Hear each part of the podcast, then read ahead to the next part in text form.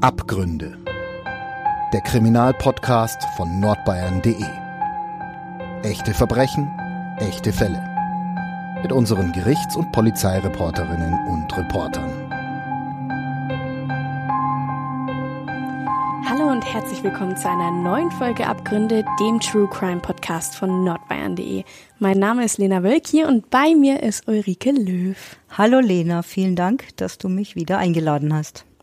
Wir sprechen heute über einen U-Bahn-Schläger. Der hat am Plärrer, also für alle, die nicht aus Nürnberg kommen, es ist ein Verkehrsknotenpunkt in, in Nürnberg, einen 17-Jährigen fast totgeschlagen. Helmut L. nennen wir ihn, obwohl er natürlich anders heißt.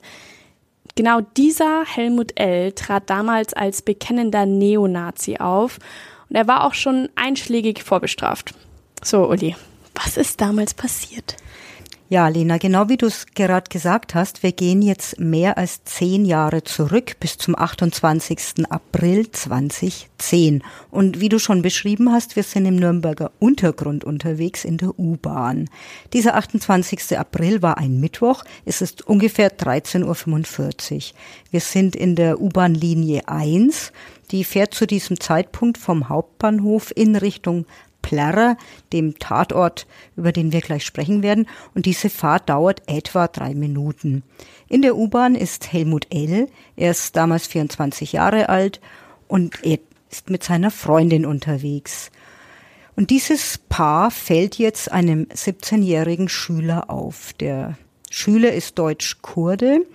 Ich nenne ihn jetzt mal Ayhan G. Sein Name ist genauso geändert wie der Name von Helmut L. Und die drei sind jetzt äh, gemeinsam im Waggon.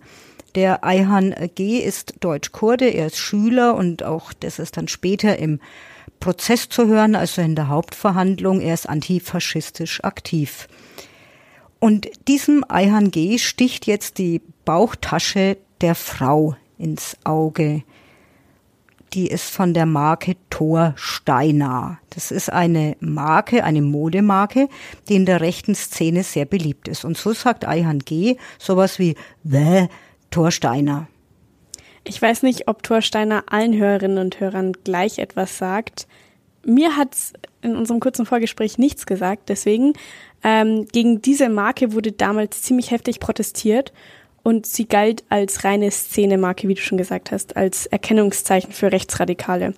Auf der rechten, auf rechten Aufmärschen ist sie noch immer zu sehen, aber vor zehn Jahren war Thorsteiner praktisch in aller Munde und vor den Geschäften, die Thorsteiner Kleidung verkauften, wurde ebenfalls heftig protestiert.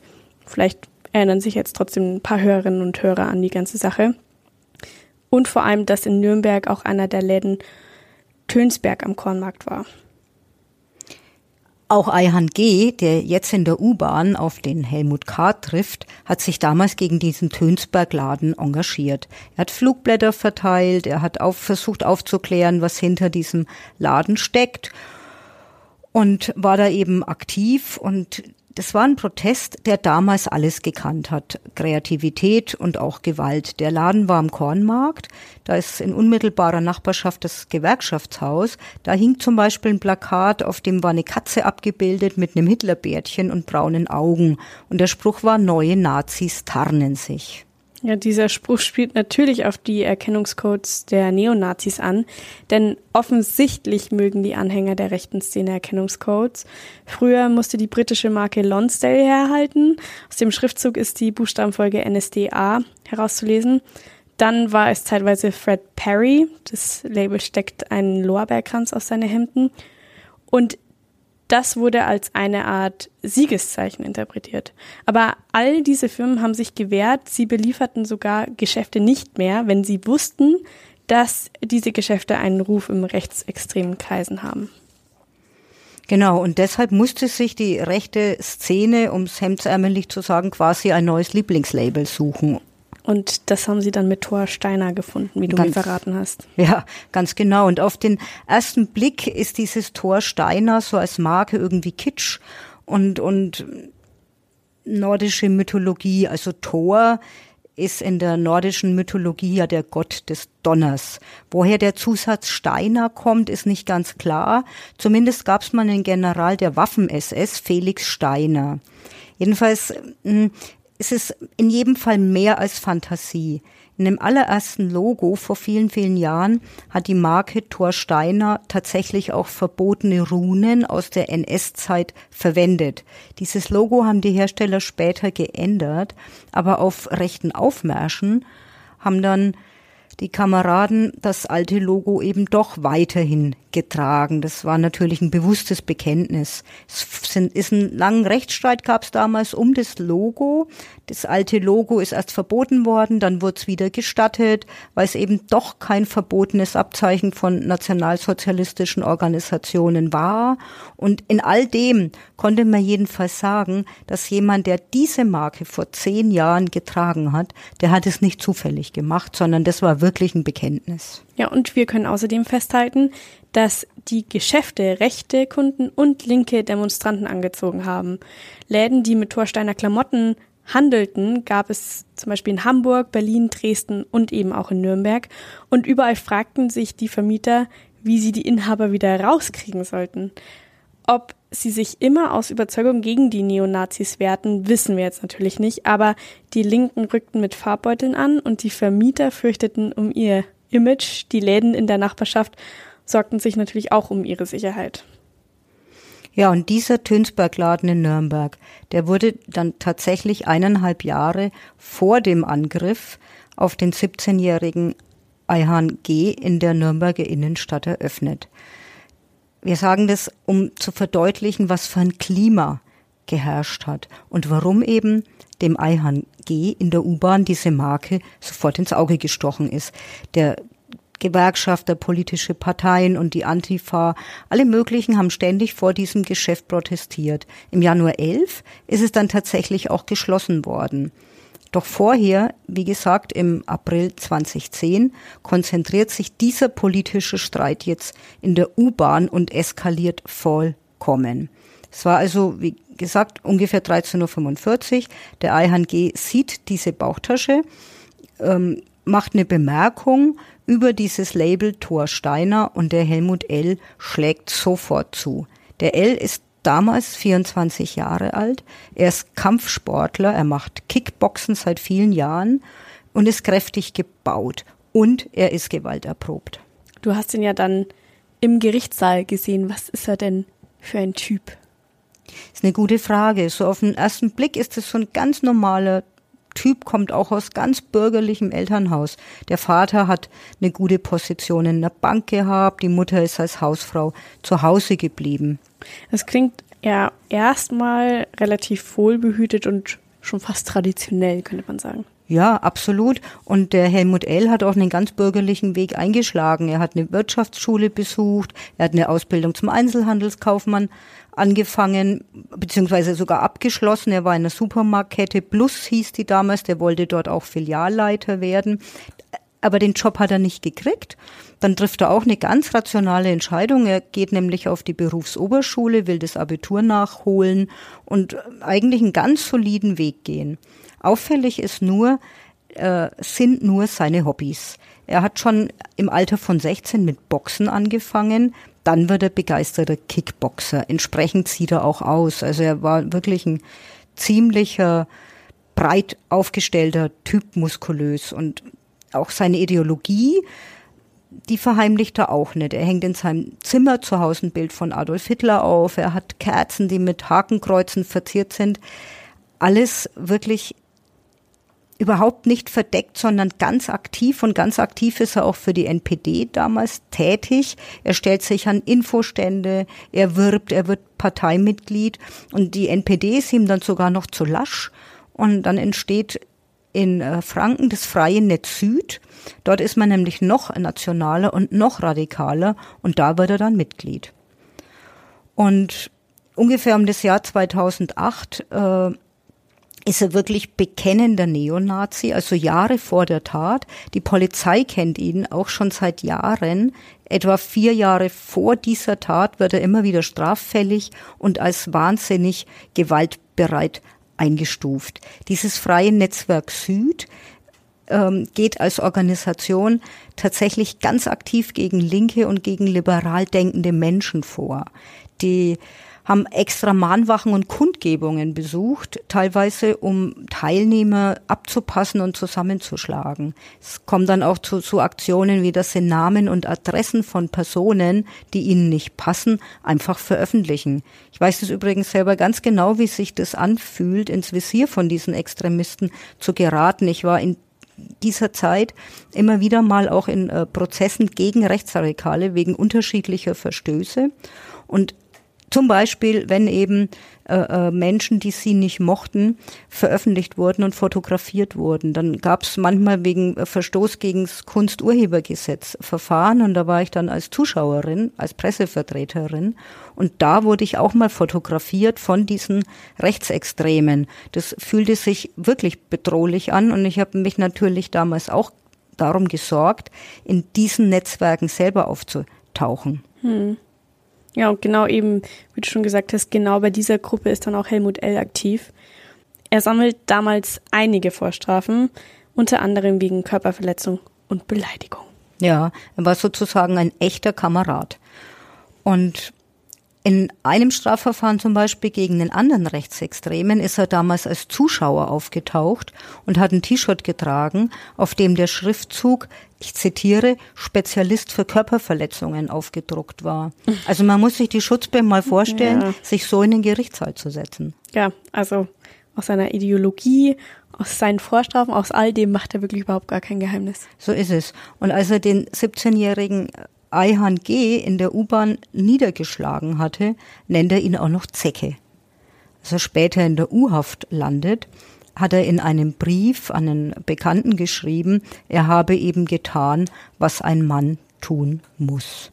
Fakt ist, er hat ganz brutal auf diesen Eihahn eingeschlagen, im ersten Faustschlag gegen den Kopf versetzt und ihn dann mit dem gestreckten Bein noch gegen den Oberkörper getreten. Ja, wie er schon auf seinem T-Shirt ange angekündigt hat, ein Spezialist für Körperverletzung sozusagen. Ja, genau.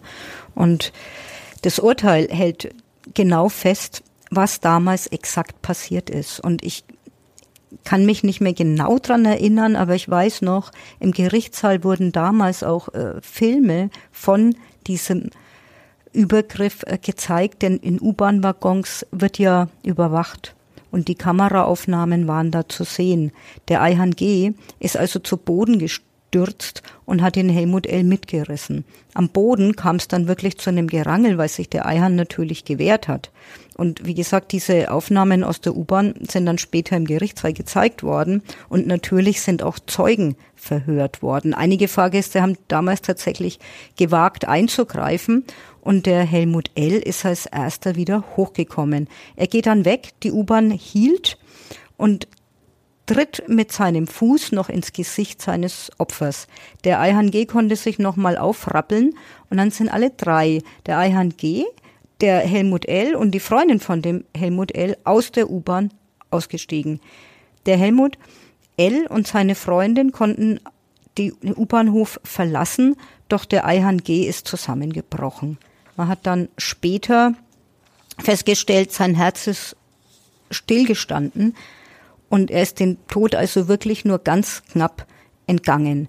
Im Gerichtssaal hat dann später ein Rechtsmediziner erklärt, dass die Ursache für diesen Herzstillstand entweder der Tritt des Angeklagten gegen den Oberkörper war und den Solarplexus oder aber die Erregung. Ganz sicher hat sich der Ayhan G natürlich wahnsinnig über diesen Angriff aufregen müssen. Aber die Ursache war eben später rechtsmedizinisch nicht mehr feststellbar. Also die Ursache des Herzstillstandes. Also ich, ich finde, man kann festhalten, es ist so oder so auf jeden Fall eine entsetzliche Tat, aber ich finde, was da so raussticht, ist einfach der Grund für diesen Angriff. Also es war einfach nur eine Bemerkung oder eine Lästerei über eine Handtasche ja. über eine Handtasche. Ja.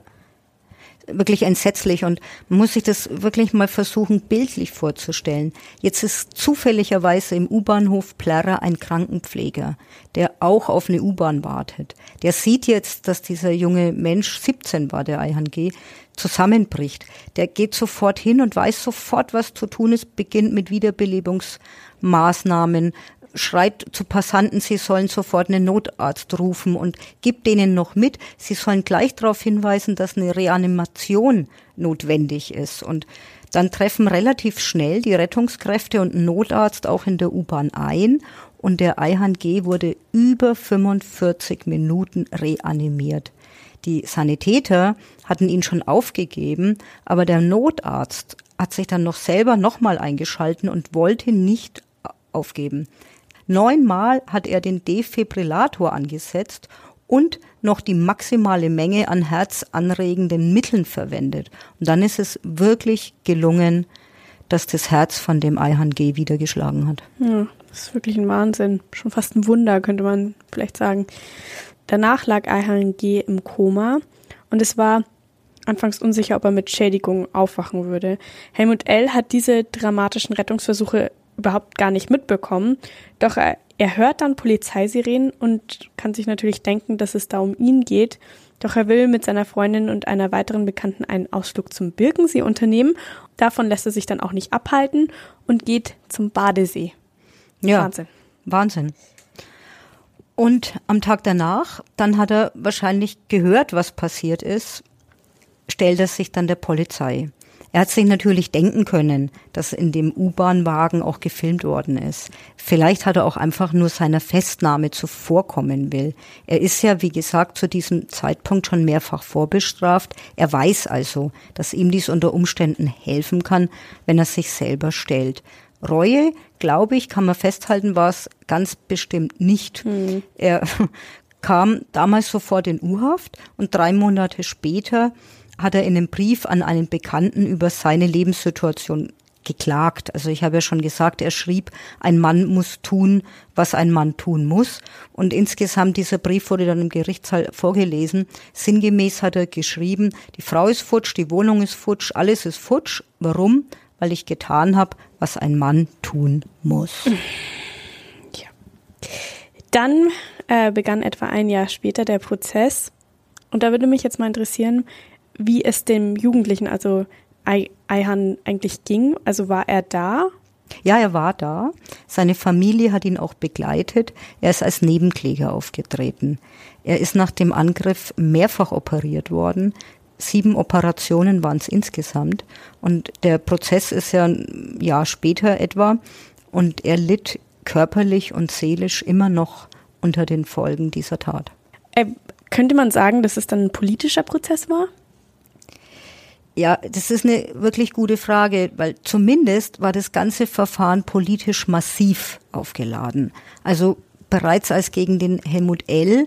ermittelt wurde, das äh, äh, Verbrechen der Übergriff in der U-Bahn ähm, hat natürlich Wogen geschlagen. Also hm. darüber wurde natürlich auch berichtet und das hat in Nürnberg wirklich sehr viele Menschen total schockiert. So ein Angriff um die Mittagszeit mitten in der Öffentlichkeit.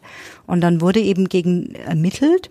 Und es muss sehr, sehr schnell klar gewesen sein. Der Helmut L. hat es sich ja gleich am nächsten Tag gestellt, wer er eigentlich ist. Also er war nicht einfach nur rechts, er war ultrarechts. Die, er war überzeugter Nazi.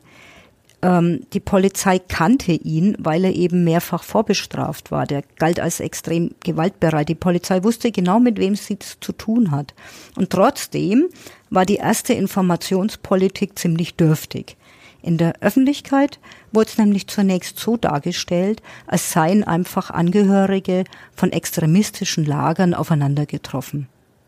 Also als sei der Eihahn einfach aus dem anderen Lager, als hätten die einen Streit angezettelt und sich miteinander geschlägert. Mhm. Aber so war es ja nicht. Tatsächlich hat der Eihan einfach nur über die Kleidermarke kurz gelästert und der Helmut L. Ähm, hat in einer überzogenen in einem überzogenen Gewaltausbruch darauf äh, geantwortet und war Mitglied einer faschistischen Organisation. Dazu ist noch gekommen, dass der Ayhan G. Deutschkurde ist. Und dieser Hintergrund, dieser Migrationshintergrund ist ihm anzusehen, wenn man das hineininterpretieren möchte. Es gibt auch deutsche Dunkelhaarige, aber man kann sich natürlich schon fragen, ob all das den Helmut L. noch mehr motiviert hat, besonders kräftig zuzuschlagen. Hm. Du hast mir auch verraten, dass Ulrich Mali, der damalige Oberbürgermeister der Stadt Nürnberg, sich über die Polizei und deren Öffentlichkeitsarbeit damals sehr empört hat. Der Helmut L. war mehrfach als politisch motivierter Schläger aufgefallen. Bekannt wurde, dass er auf Teilnehmer einer Mahnwache gegen Neonazis eigen geschlagen hatte. Und dann wurde Helmut L. auch noch von einem Parteigenossen des SPD-Bürgermeisters Ulrich Mali verteidigt. Rechtsanwalt Axel Krämer, langjähriges Mitglied für die SPD im Erlanger Stadtrat, war der Rechtsanwalt von Helmut L. und auch eben genau das stieß auf Unverständnis. Unverständnis ist noch milde ausgedrückt. Es gibt Anwälte, die bevorzugt von Linken oder von Rechten aufgesucht werden. Also wir könnten sie Szeneanwälte nennen. Aber Axel Krämer war ganz sicher nie ein Szeneanwalt, ganz im Gegenteil. Er saß, wie gesagt, damals für die SPD im Stadtrat und dann musste er sich als Nazi-Sympathisant und als Schwein verunglimpfen lassen. Er wurde auf offener Straße bespuckt, der Herr Krämer. Und auf seine Kanzlei sind damals sogar Farbbeutel geworfen worden, auch auf sein Wohnhaus. Die Farbbeutel waren blau. Er sollte, es gab ein Bekennerschreiben, nämlich sein blaues Wunder erleben, weil er wagt, einen Neonazi zu verteidigen. Das war eine Sache, eine Strafverteidigung eines bekennenden Neonazis, offen als sich auch als Neonazi bezeichnenden jungen Mannes, Helmut, der gesagt hat, äh, er wolle dass ich die Verteidigung übernehme, wissend, dass ich eine politische, konträre Auffassung habe. Aber vielleicht hat er sich was davon versprochen. Ich weiß es nicht, was seine Beweggründe waren. Natürlich hat seine Familie eine gewisse Rolle gespielt dabei, dass das Mandat an mich herangetragen worden ist. Ich habe dieses Mandat, das ging damals um eine Auseinandersetzung in der Nürnberger U-Bahn, tägliche Auseinandersetzung, eine ganz schlimme Auseinandersetzung. Ich habe dieses Mandat immer als Verteidigung am Limit bezeichnet. Das war für mich in vielerlei Hinsicht belastend, das gebe ich zu. Ähm, ich musste mich sehr oft rechtfertigen, ähm, nicht nur im Freundeskreis und im Familienkreis, sondern darüber hinaus vor allen möglichen anderen Leuten, die ich auf der Straße getroffen habe, die mir ihr Unverständnis zum Ausdruck gebracht haben, die mich offen ins Gesicht bespuckt haben, gesagt haben, dass also so etwas nicht ähm, akzeptiert wird. Ich hatte auch innerhalb meiner Partei, der SPD, hatte ich äh, großes Unverständnis zu beseitigen und zu sagen, was meine Arbeit eigentlich ist in diesem Rechtssystem. Und da hatte ich viel Aufklärungsarbeit zu leisten und was besonders äh, jetzt hier her herausgestochen ist, war die Tatsache, dass ich für diese Strafverteidigung gerade aus linken Kreisen heftig kritisiert worden bin und da muss ich sagen, aus dem ultralinken Lager äh, wurde ich auch tätlich angegangen, was äh, dadurch zum Ausdruck gekommen ist, dass man Farbbeutel auf das Gebäude, in dem sich meine Kanzlei befindet, äh, geworfen hat und aber auch, und das habe ich eigentlich den Jungs und Mädels übel genommen, auf mein Privathaus. Also das war eine Sache, das war übergriffig, das war mir zu viel.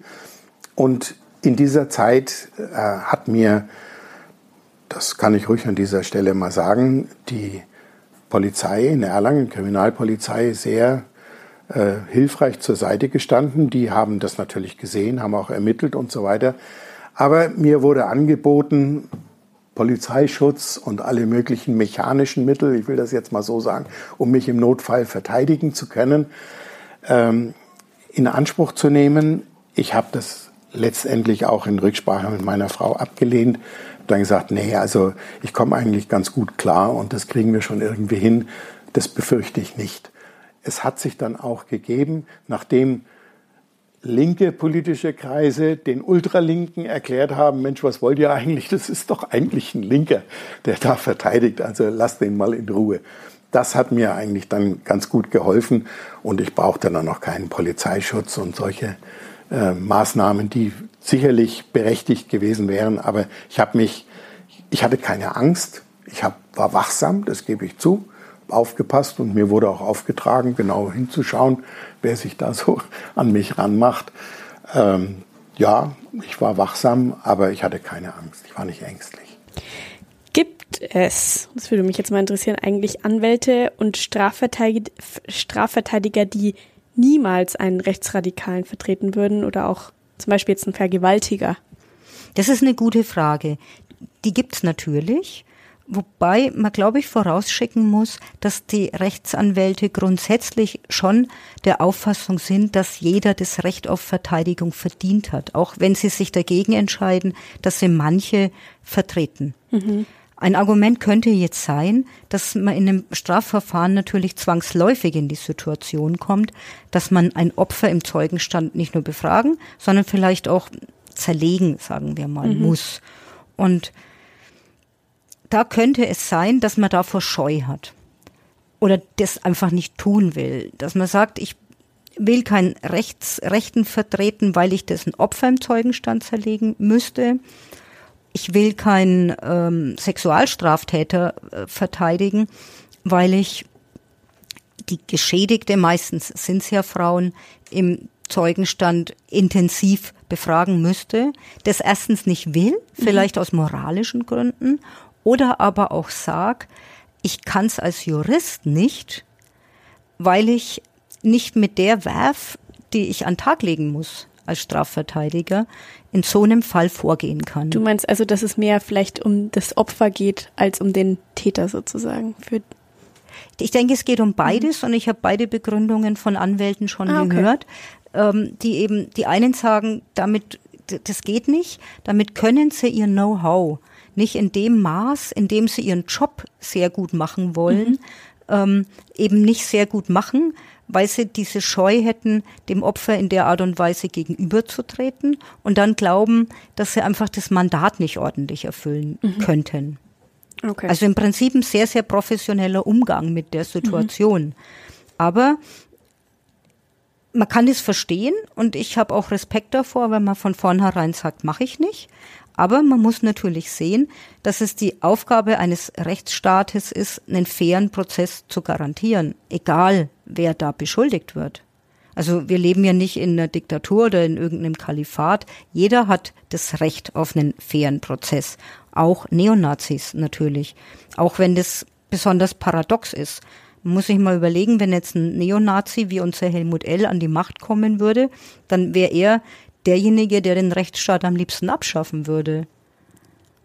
Und er kriegt jetzt eine Verteidigung an seine Seite gestellt, die für ihn kämpft und eintritt, weil eben unser Rechtsstaat ein faires Verfahren jedem garantiert.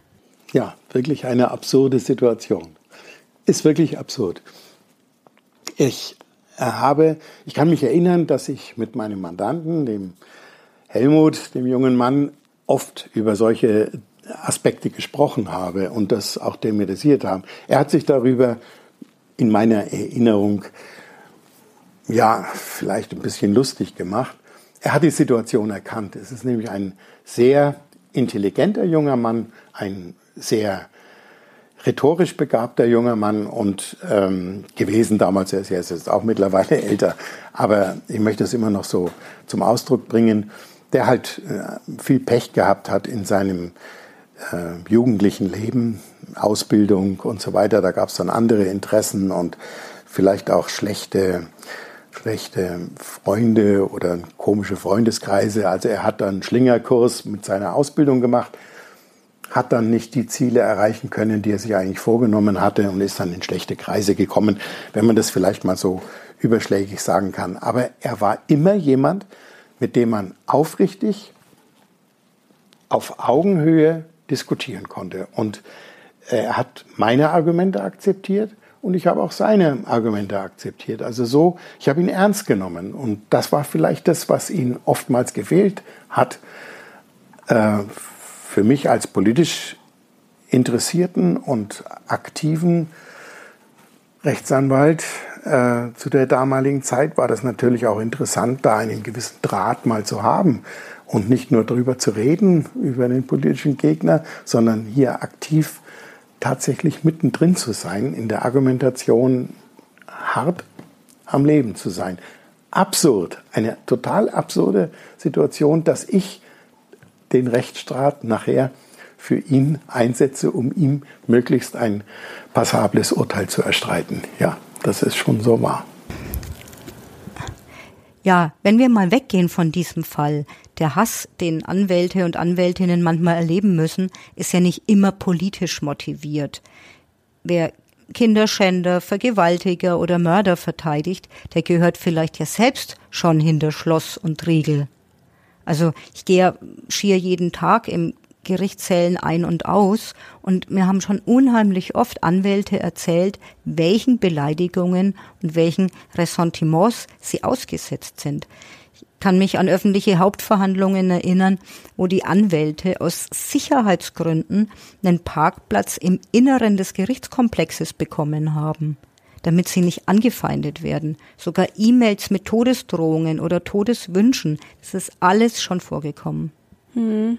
Hass und Drohungen gab es ja auch in diesem Prozess mit Helmut L. Wir haben die Frage schon angerissen. War es ein politischer Prozess? Und wie war es was mich jetzt auch interessieren würde, vor allem mit dem Publikum im Gerichtssaal. Also, was war da so los? Natürlich hat sich die linke Szene solidarisiert. Und auch die Rechtsextremisten hatten mobilisiert. Die Stimmung im Saal war entsprechend schneidend. Kann sich das ganz gut vorstellen, man muss ja nur an Demos denken. Auf der Straße trennen Hundertschaften der Polizei beide Lager. Und jetzt sitzen sie im Gerichtssaal schier nebeneinander, also Hintern an Hintern fast, ne? Und es waren natürlich viele Justizwachtmeister und Polizisten waren anwesend. Die haben teilweise sogar versucht, ähm, auf die Toiletten zu kontrollieren, damit dort die Zuschauer nicht aneinander geraten. Da waren im Gerichtsviertel in der Fürther Straße in Nürnberg zig Streifenwägen gestanden. Also es war ein unglaubliches äh, Aufkommen an Sicherheitskräften. Aber die Sicherheitskräfte haben trotzdem nicht ausgereicht. An einem Verhandlungstag ist es dann im Saal vollkommen eskaliert. Die, man wollte sich gegenseitig keine Sitzplätze zubelegen. Die Linken wie die Rechten wollten einfach nicht, haben einfach nicht eingesehen, dass beide Seiten gleich viele Sitzplätze haben. Und dann ist es eskaliert als Rechte zu spät gekommen sind. Die Richter haben sich wirklich wahnsinnig bemüht. Ich habe das nie in einem Verfahren erlebt, weder vorher noch später. Es war wirklich eine einmalige Situation, dass die Richter sich bemüht haben, diesen unheimlichen Publikumsandrang irgendwie zu dirigieren. Dass also sozusagen halbe halbe diese Sitzplätze besetzt wurden, weil man gehofft hat, dass man auf die Weise die Stimmung irgendwie befriedigt, befriedet und in Ruhe verhandeln kann. Und dann ist es noch mehr. Du hast vorhin gefragt, war es ein politischer Prozess? Es war natürlich kein politischer Prozess, aber es war unglaublich aufgeheizt von vielen politischen Akteuren und natürlich gab es eine Stimmung und insofern hat sich's noch mehr aufgeheizt, weil im historischen Schwurgerichtssaal 600 verhandelt worden ist. Also ausgerechnet in dem Saal, in dem das Militärtribunal über die Hauptkriegsverbrecher der NS-Zeit gerichtet hat, lief jetzt ein Prozess so unter dem Motto, ein Neonazi tritt einen Antifaschisten halbtot. Hm. Ja, mittlerweile würde sowas nicht mehr vorkommen. Heute gehört der Saal 600 ja zum Memorium Nürnberger Prozesse. Ja, und das ist natürlich auch sehr gut so. Aber bis zum Jahr 2020 ist noch nicht so lang her, wurde im Justizpalast im Saal 600 über Mord und Totschlag verhandelt der Saal ist als Schwurgerichtssaal genutzt worden. Und bei der Verhandlung gegen Helmut L. ist es eben ausgerechnet in diesem Saal vollkommen eskaliert. Es kam zu Unruhen, die Leute sprangen auf die Bänke, sogar eine Bank ist aus der Verankerung gerissen worden. Eine Tür wurde, glaube ich, auch beschädigt. Die eine und die andere Seite hat mobilisiert. Ich habe mitbekommen, jawohl, hat mir einmal dann erzählt, unsere Leute und Kameraden, die sind rechtzeitig zum Prozess erschienen und so weiter. Und dann kamen andere, die gesagt haben, wieso dürfen die da rein und wir nicht? und der Sitzung, Sitzungssaal ist voll und also ähm, da eine Parität herzustellen war unmöglich. Also es war das erste Mal, dass ich erlebt habe, dass die Ordnungskräfte und auch der damalige Vorsitzende ähm, gefragt waren, wie ordnen wir das Publikum da, dass äh, eine gewisse Parität da ist. Wichtig ist, dass die Öffentlichkeit da ist. Wichtig ist, keiner durfte sich in irgendeiner Weise benachteiligt fühlen. Wichtig ist, dass Ruhe und Ordnung herrscht im Sitzungssaal. Ist doch klar. Und ähm, ich habe auch immer gesagt zu meinem unmittelbar neben mir sitzenden Mandanten, halt deinen Mund und rede nicht in Richtung Publikum und mach hier keine Show. Das schadet dir nur. Das hat er schon verstanden. Da kamen natürlich Blicke und kleine Winke und so weiter. Ist ja, ist ja in Ordnung. Aber das war schon eine extreme Situation und eine Herausforderung für die Ordnungskräfte im Sitzungssaal. Ich kann mich da an einige äh, Justiz, Justizbeamte gut erinnern, die da ihre ganze körperliche, körperliche Macht ausspielen mussten, um äh, da auch ähm, für Ordnung zu sorgen. Aber es war eben beklagenswert, dass aus dem Publikum heraus Missfallenskundgebungen oder Beifallskundgebungen, dann auch Auseinandersetzungen innerhalb des Publikums erfolgt sind, äh, die eben ähm, in dem Rütteln dieser Bänke, dem Herausreißen aus den Verankerungen dieser Sitzbänke, dann nachher sich ähm, äh, herausgestellt haben. Und das, so etwas kann nicht sein. Du warst ja dabei, Uli. Kannst du dir diese Wut erklären? In gewisser Weise kann ich mir die Wut schon erklären. Also es war natürlich grundsätzlich widerwärtig, weil die früheren Taten des Helmut L., die waren ja bekannt. Und es war bekannt, dass er auch schon früher politische Gegner verprügelt hat. Und zwar nicht, weil immer ein Streit vorausgegangen ist, sondern manchmal hat er nach einer Mahnwache gegen Neonazis auch Menschen abgepasst. Einmal zum Beispiel ein ganz junges Paar.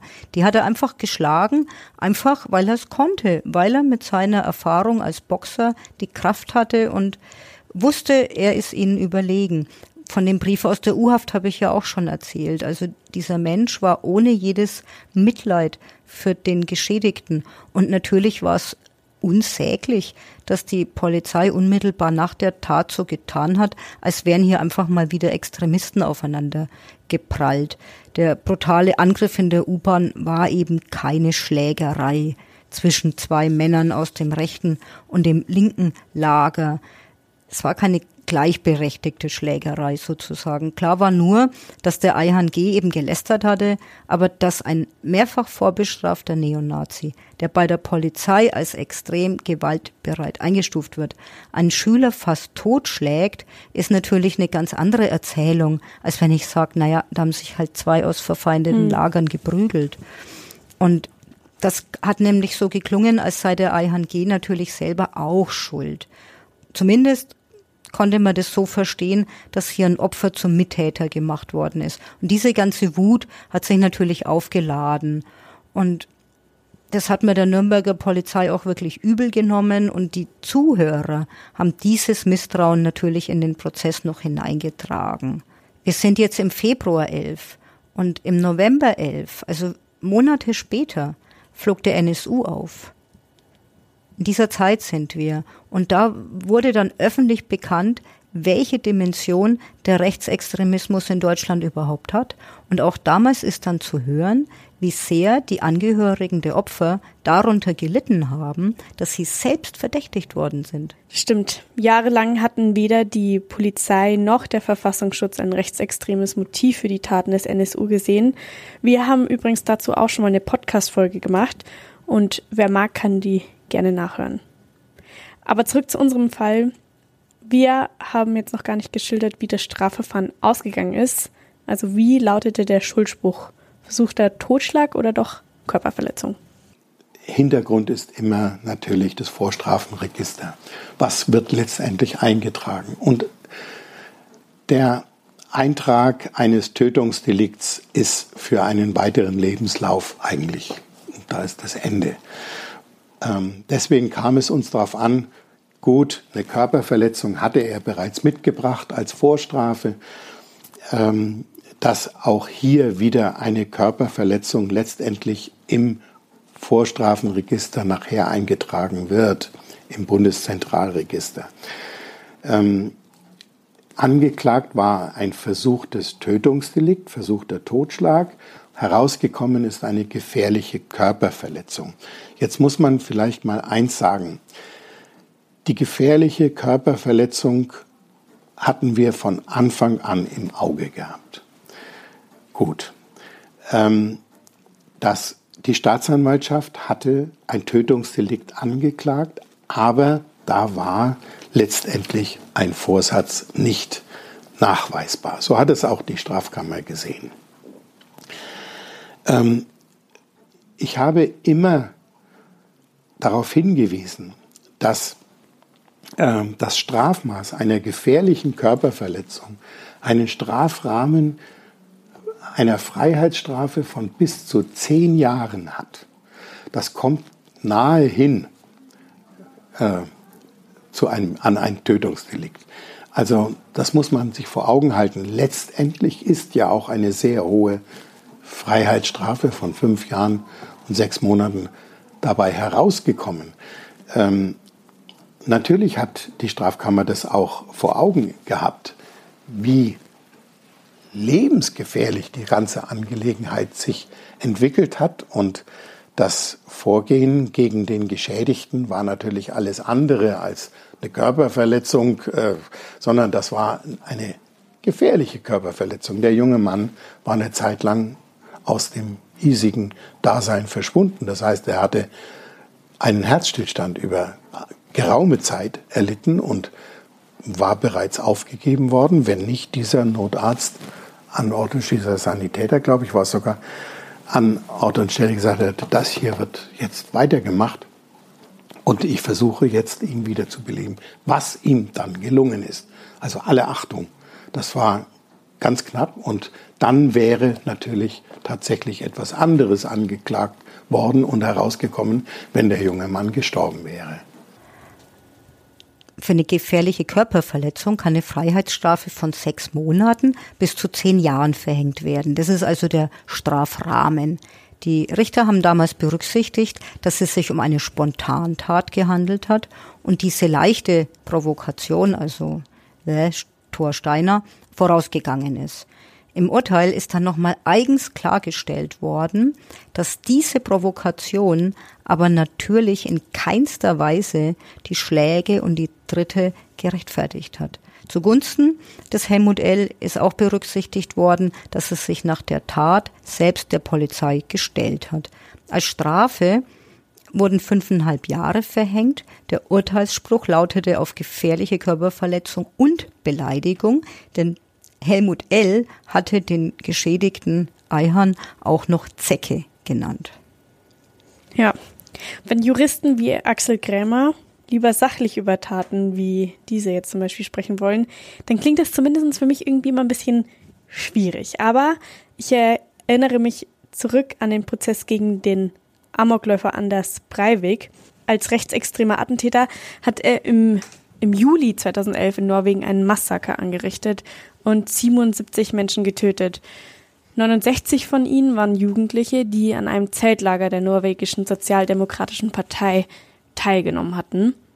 Genau diese schreckliche Tat fällt auch genau in diese Zeit, über die wir jetzt gerade gesprochen haben.